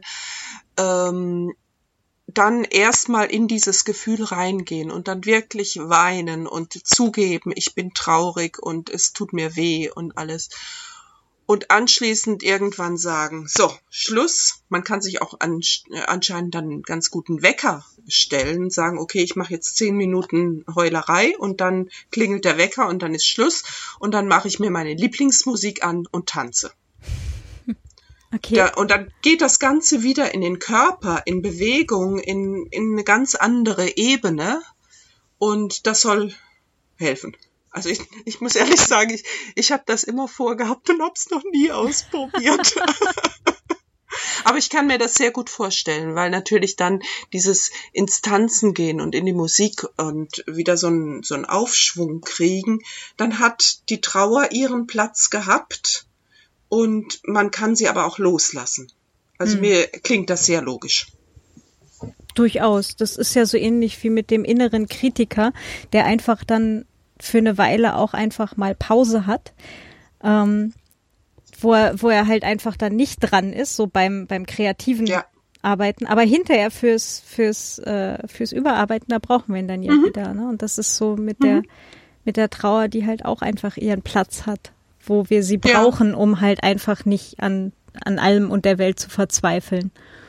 Ja, ja. ich glaube, wir so, äh, sollten allen unseren Emotionen Platz geben. Das hat ja jeder, jede äh, Gefühlsregung hat ja irgendeinen Sinn, sonst hätten wir das nicht. Wir verkennen das nur oftmals. Ich meine, äh, wenn jemand Angst hat, also es wird ja zurzeit sehr viel auch über Ängste gesprochen und wenn jemand Angst hat, dann ist das doch ein Signal, dass er irgendwas tun muss. Mhm. Äh, angefangen von früher der äh, Steinzeitmensch, der dann vom Säbelzahntiger entweder wegrennen oder ihn angreifen musste, bis zu uns heute, äh, sagen wir, jemand mm, im Studium bereitet sich auf eine Prüfung vor oder in der Schule auf eine Arbeit und äh, hat aber furchtbare Angst davor, dann ist doch die Frage, ja, äh, hast du genug gelernt? Hast du das Richtige gelernt? Äh, nein. Okay, dann ist die Angst berechtigt, die ist ein Zeichen dafür, dass du ins Tun gehen musst und dass du äh, dich eben auf diese Arbeit oder die Prüfung vorbereiten musst. Also äh, wenn man das Ganze mal so ein bisschen hinterfragt, dann haben auch viele der von uns so als negativ betrachteten Emotionen eine ganz wichtige Signalwirkung. Und da sollte man hm. vielleicht äh, mal einen Schritt zurückgehen und das angucken und sagen, okay, warum bin ich jetzt so ärgerlich?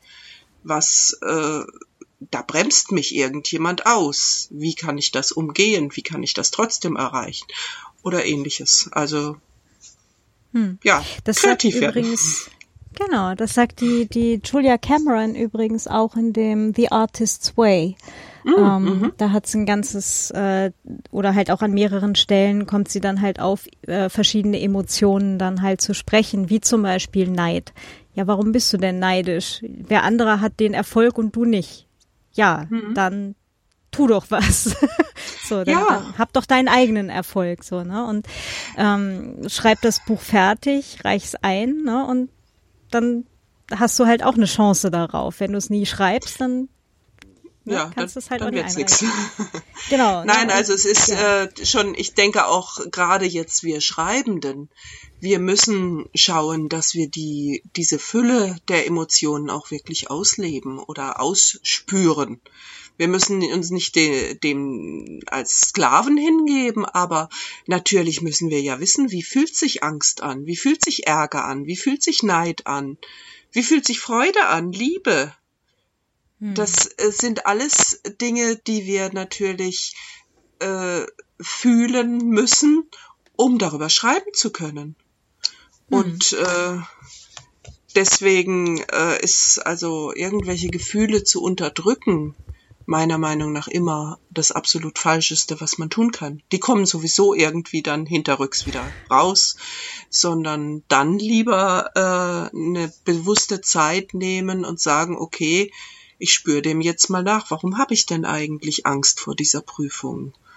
Hm. Und äh, ja, dann genau. vielleicht entsprechende Konsequenzen ziehen und schauen, ob man da irgendwas machen kann.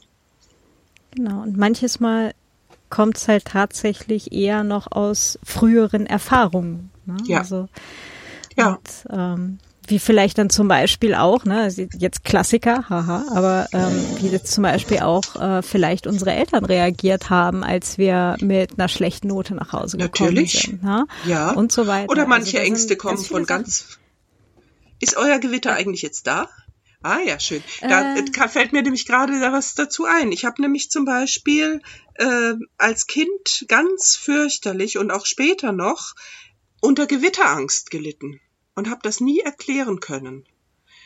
Bis ich irgendwann mal mich beschäftigt habe, vor ungefähr 15, 20 Jahren, mit dem Thema Kriegskinder, Kriegsenkel.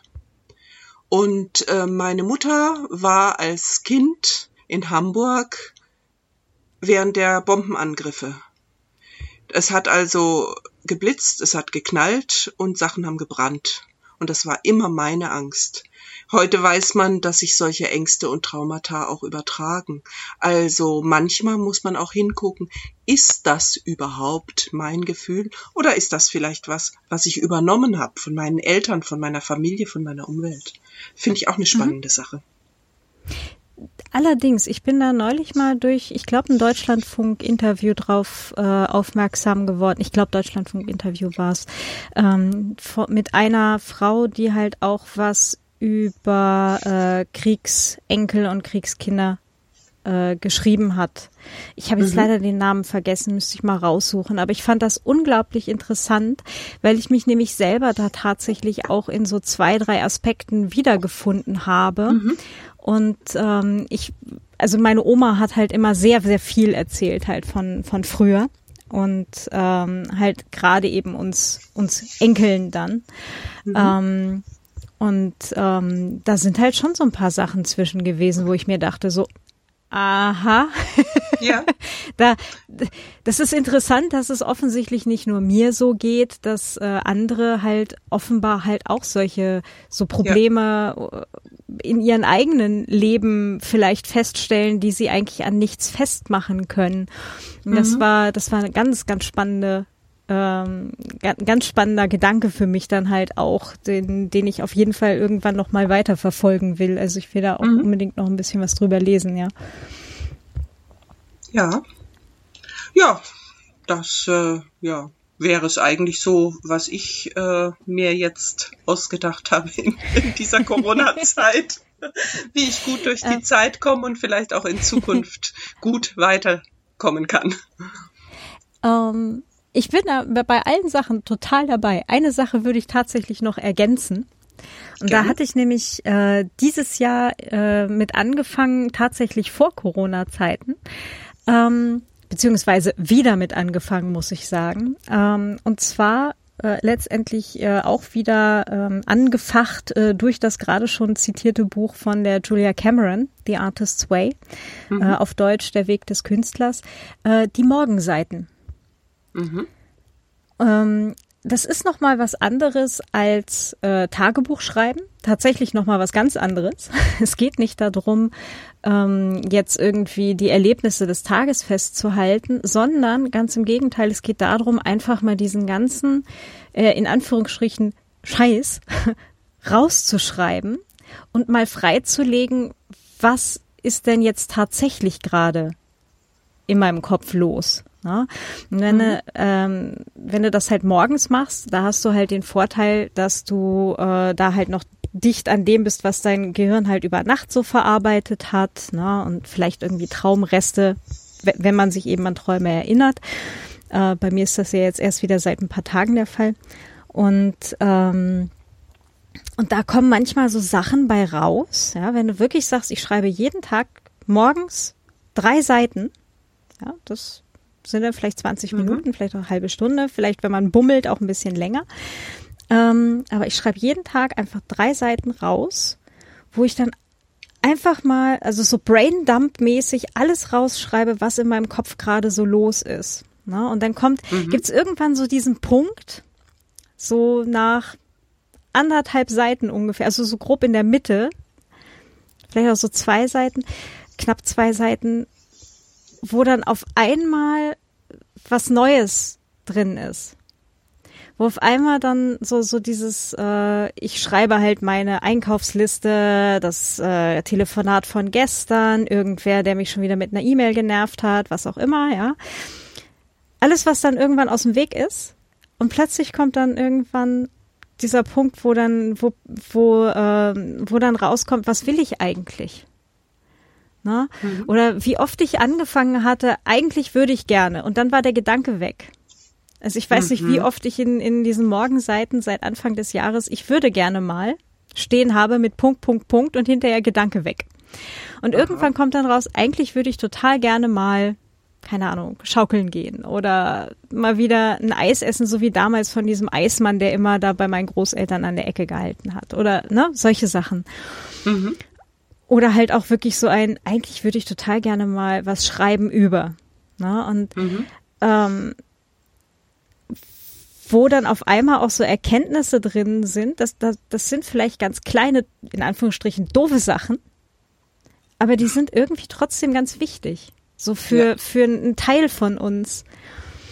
Und das ist, äh, das ist schon total spannend zu beobachten. Und, ähm, und ich glaube auch, dass äh, das einer der guten Gründe ist, äh, warum ich jetzt auch recht gut durch diese ganze Corona-Zeit durchgekommen bin. Ähm, so keeping me sane by mhm. writing mhm. morning pages. Ja. Und das ähm, fand ich halt schon schon auch sehr sehr interessant an mir selber zu beobachten halt. Ne? Und äh, immer wenn dann halt gerade irgendwo hier wieder im im im realen Leben draußen rum irgendwo wieder Scheiße war, dann dann spiegelt sich das halt auch in diesen Morgenseiten dann wieder. Ne? Und das mhm. ist so ein okay, ich bin ja, wieder das aufgewacht ist so ein bisschen, mit dem Gedanken so da dran. Es, genau. Hm? Und, so so ähm, der Mülleimer für den Kopf. Genau. Aber, aber stell dir mal vor, ich würde das nicht rausschreiben. Ja. Wenn das die ganze Zeit in mir nagen würde, dann komme ich doch ja. zu überhaupt nichts mehr. Ja, also mhm. wie, wie soll ich denn, wie soll ich denn irgendwas schreiben über ja. andere Leute, die ich mir ausgedacht habe, wenn ich mit meinem eigenen Leben gerade nicht klarkomme? Das ist ähm, und ja, da hilft das, das gerade total. Das glaube ich. Also ich habe ja. äh, vor Jahren das mal probiert. Mein Ding war es nicht. Mich hat es immer sehr ungeduldig gemacht, weil ich dann äh, gedacht habe, nee, jetzt muss ich doch endlich richtig schreiben. aber ähm, ja, aber äh, das ist ja auch jeder von uns verschieden. Also was bei dem einen funktioniert, funktioniert nicht unbedingt beim anderen. Und deshalb finde ich das toll, dass es so viele verschiedene Möglichkeiten gibt. Ich habe genau. allerdings auch äh, so ein kleines bisschen sowas wie, wie Morgenseiten in Krisenzeiten. Da schreibe ich Briefe. Da schreibe ich Briefe, die ich nie verschicken werde. Entweder schreibe ich mir selber oder ich schreibe es auch den Leuten, die es eigentlich kriegen sollten. Aber äh, das bleibt dann trotzdem bei mir. Und äh, dann, aber das einfach mal äh, zu verschriftlichen und rauszulassen, das ist auf jeden Fall immer ein ganz toller äh, Weg, äh, Dinge ja zu verarbeiten und aus dem System zu kriegen, so dass man nicht mehr so blockiert wird dadurch.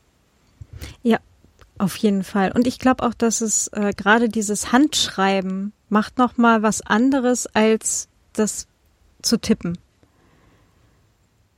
Also für mich zumindest ist das ja. äh, völlig Da müssen wir demnächst nochmal auch äh, ja. drüber sprechen. Da ist ja auch die Fenna Williams so eine Spezialistin dafür. Genau, Und genau. Genau, aber das ist äh, das ist tatsächlich auch nochmal so eine Sache. Und was ich auch, da musste ich nämlich dann vorhin schmunzeln, als du gerade die Dankbarkeit äh, erwähnt hast. Das ist tatsächlich ein Teil, den ich jeden Tag versuche halt in diesen Morgenseiten auch unterzubringen. Also mhm. erstmal so das Drängendste raus, und dann kommt halt so dieser Moment, wo ich mir denke, okay, jetzt passt, ne? Also es ist mal geparkt. Und jetzt schreibe ich mal drei Sachen, für die ich heute hier dankbar bin. Mhm. Ja, und äh, häufig ist Kaffee dabei. Ja, aber aber halt bei mir auch, nie, äh, aber das liegt daran, dass ich Teetrinkerin bin. ich sehe ein Muster, ja. Nee, und, ähm, und was ich halt auch immer mache, ist, ähm, dass ich die letzte von den drei Seiten, die habe ich für mich reserviert, eben für so nicht nur eine, sondern mehrere so positive Affirmationen, mhm. wo ich, äh, die ich gegebenenfalls halt auch mal wechsle. Also wenn sich eine nicht mehr gut anfühlt oder ich mir denke, okay, das passt jetzt, das reicht jetzt in dem Bereich, ja, dann, dann wechsle ich da halt auch mal durch oder lasse die dann halt aus. Ähm, aber wo ich mir dann halt auch eben so selber positive Gedanken eben ähm, für mich selber mit in den Tag halt nehme. Mhm. Ja, und Schön. Ähm, zum Teil halt so fake it till you make it. Ne? Also so, ich bin eine erfolgreiche Komisch, Autorin, auf diesen, aber auf diesen Spruch bin ich heute jetzt schon zum zweiten Mal gestoßen. ja, ja, da muss was dran sein. Wir hatten unlängst in einem anderen Podcast am Sonntag war es, glaube ich, in Sunday Morning kam äh, Fake it till you bake it. Und ich bin immer noch der Meinung, ich brauche eine Schürze damit. Aber ähm, ja, also so ein einfach, damit höre ich ganz gerne dann auch wirklich diese, diese Morgenseiten auf und, und habe für mich so ein gutes Gefühl, damit dann halt auch wirklich in den, in den Tag, in den Arbeitstag letztendlich auch zu starten und das, ähm, also da schiebe ich tatsächlich relativ viel drauf, dass ich doch recht gut durch diese ganze Corona-Zeit bisher gekommen bin, ja. Ja, ja, das ist alles so ein bisschen Gedankenhygiene. Tatsächlich, letztendlich ja, weil ähm, auf die äußeren Ereignisse haben wir wirklich nur sehr begrenzt Einfluss. Ja. Genauso wie auf die Verkaufszahlen. Ja, ich kann jetzt eine, eine, eine günstige Aktion für meine Bücher machen, weil ich halt in der komfortablen Lage bin, das halt als Self-Publisherin zu machen und nicht als Verlagsautorin, ja. Ähm, ja, ich kann eine Werbung irgendwo schalten, aber wie das jetzt tatsächlich in dieser Krisensituation von Leuten aufgenommen wird und ob dann tatsächlich auch mehr gekauft wird, ähm, das ist momentan das Glücksspiel. Das ist nicht absehbar, ja. Nee. Und ich kann halt nur sehr begrenzt eben auf das Außen Einfluss nehmen. Ich kann aber sehr viel Einfluss nehmen auf, wie ich selber reagiere. Mhm, ganz und genau. Wie ich wie ich selber reagieren möchte im Zweifelsfall und kann, ja. kann halt zusehen, okay, an der Stelle war das jetzt nicht so geil, das, äh, da ist irgendwas nicht so schön gelaufen, das hat auch hinterher nicht so viel Spaß gemacht, okay, notiert. Ja. Und nächstes ja, Mal versuche ich, anders glaub, zu reagieren. Ich glaube, das müssen wir auch lernen. Das ist uns so ein bisschen aberzogen worden über Schule und alles. Äh, Fehler sind dazu da, dass man daraus lernt das ist eigentlich wunderbar, wenn man Fehler macht, dann weiß man beim nächsten Mal schon, wie es nicht geht und äh, kann es besser mhm. machen. Mhm. Also ja. ich denke, ja, es ist ganz wichtig, dass wir mit uns zurechtkommen. Dann ist die Sache von außen, die wir sowieso nicht ändern können, auf jeden Fall erträglicher. Ja. Ich glaube, das können wir gerade so schön stehen lassen, oder? Ja. ähm, Gitta, magst du mal äh, den Zuhörerinnen und Zuhörern sagen, wo sie dich äh, im Netz finden? Ja, ganz einfach. Ich habe eine Homepage www.gitter-edelmann.de. Da gibt's eigentlich, oh, die müsste ich mal wieder über, äh, überarbeiten, aber da gibt's eigentlich immer alles Neue. Ähm, sehr viel Neues gibt's im Moment nicht. Wer mich schon kennt, braucht da nicht äh, zu viel erwarten, aber äh, im Herbst geht's wieder los. Ich schreibe im Moment an einer äh, Reihe von Cozy Crimes, also eine nicht sehr blutige und eher etwas amüsante Krimireihe, die in Schottland spielt. Und äh, Ende Oktober kommt da der erste Band und dann kommen sechs Bände im Abstand von zwei Monaten raus. Und da freue ich mich sehr drauf. Ja, ja, ich bin wow. schwer am Schreiben, schon seit einer Weile. Voll fleißig. Sag mal, ja. äh, nur ganz blöde Nebenfrage. Hattest du auch Anfang Corona das Problem, dass du überhaupt keinen Bock hattest, irgendwen umzubringen? Das ist sowieso, je älter ich werde, irgendwie ein bisschen weniger geworden. Deswegen schreibe ich ja mhm. jetzt auch ab und zu mal so Liebesgeschichten oder ähm, dann eben wieder mal ein Kinderbuch, wo es dann eher um Diebstahl geht oder so, wenn es schon mal Verbrechen sein muss. Äh, ja, also ich bin, glaube ich, nie so diejenige gewesen, die so ganz harte Krimis äh, schreiben wollte, obwohl ich den Zeit lang auch gelesen habe. Aber ähm, ich glaube, auch vielleicht so eine Art Psychohygiene, Krimis schreiben. Man kriegt eine ganze Menge Gefühle da schon mal untergebracht und ist dann ein ganz freundlicher, ausgeglichener Mensch. Wie man ja immer sieht, zum Beispiel, wenn sich die mörderischen Schwestern treffen. Ach, das ist mhm. ja sowas von freundlich, friedlich, hilfsbereit und nett. Also. Das stimmt. ja, und äh, es levelt auch so ein bisschen so, dass das Playing Field, Entschuldigung, mir fällt gerade nur das englische Ding ein, aber ähm, du hast halt einfach mal so eine so eine so eine Grundannahme, wenn du mit äh, 20 Leuten da an einem Tisch dann sitzt, schön zum zum Mittagessen oder sowas und du weißt, jeder einzelne davon kann es wie ein Unfall aussehen lassen, ist das durchaus Ja. Na, also das ist schon mal so eine Ausgangssituation, da kann man doch mal von leben. Ach ja. Gitta, ganz, ganz herzlichen ja, Dank. Ja, gerne. Und äh, ja. Ja, mich auch. Und äh, ja, wir freuen uns sehr über Feedback. Also ähm, wer da vielleicht jetzt auch noch äh, Hinweise zu ähm, möglichen äh, Formen des Umgangs mit Stress, mit äh, Krisen äh, und so weiter hat, immer bitte gerne auch äh, als, Feedback an uns, zum Beispiel ja, per E-Mail Genau, per mhm. E-Mail an äh, feedback at viennawriter.net oder auf Twitter an @kzotzmann, auf Mastodon an @viennawriter@literatur.social oder als Kommentar direkt hier zur Folge auf viennawriter.net. Gitter, du bist noch gar nicht auf Literatur Social, kann das sein? Äh, Theoretisch ja, aber ich habe irgendwie in dieser Zeit überhaupt keine Zeit gehabt, mich da wieder drum zu kümmern. Angemeldet bin ich. Na gucke. aber irgendwie, ja, ich war, war ein bisschen einsiedlerisch. Ich bin also tatsächlich auch viel weniger auf den Social Media äh, Kanälen zu finden als jetzt in der Vor-Corona-Zeit, wo ich irgendwie dann doch nach außen hin irgendwie aktiver war, während jetzt war ich eher nach innen gerichtet und ja, mal gucken.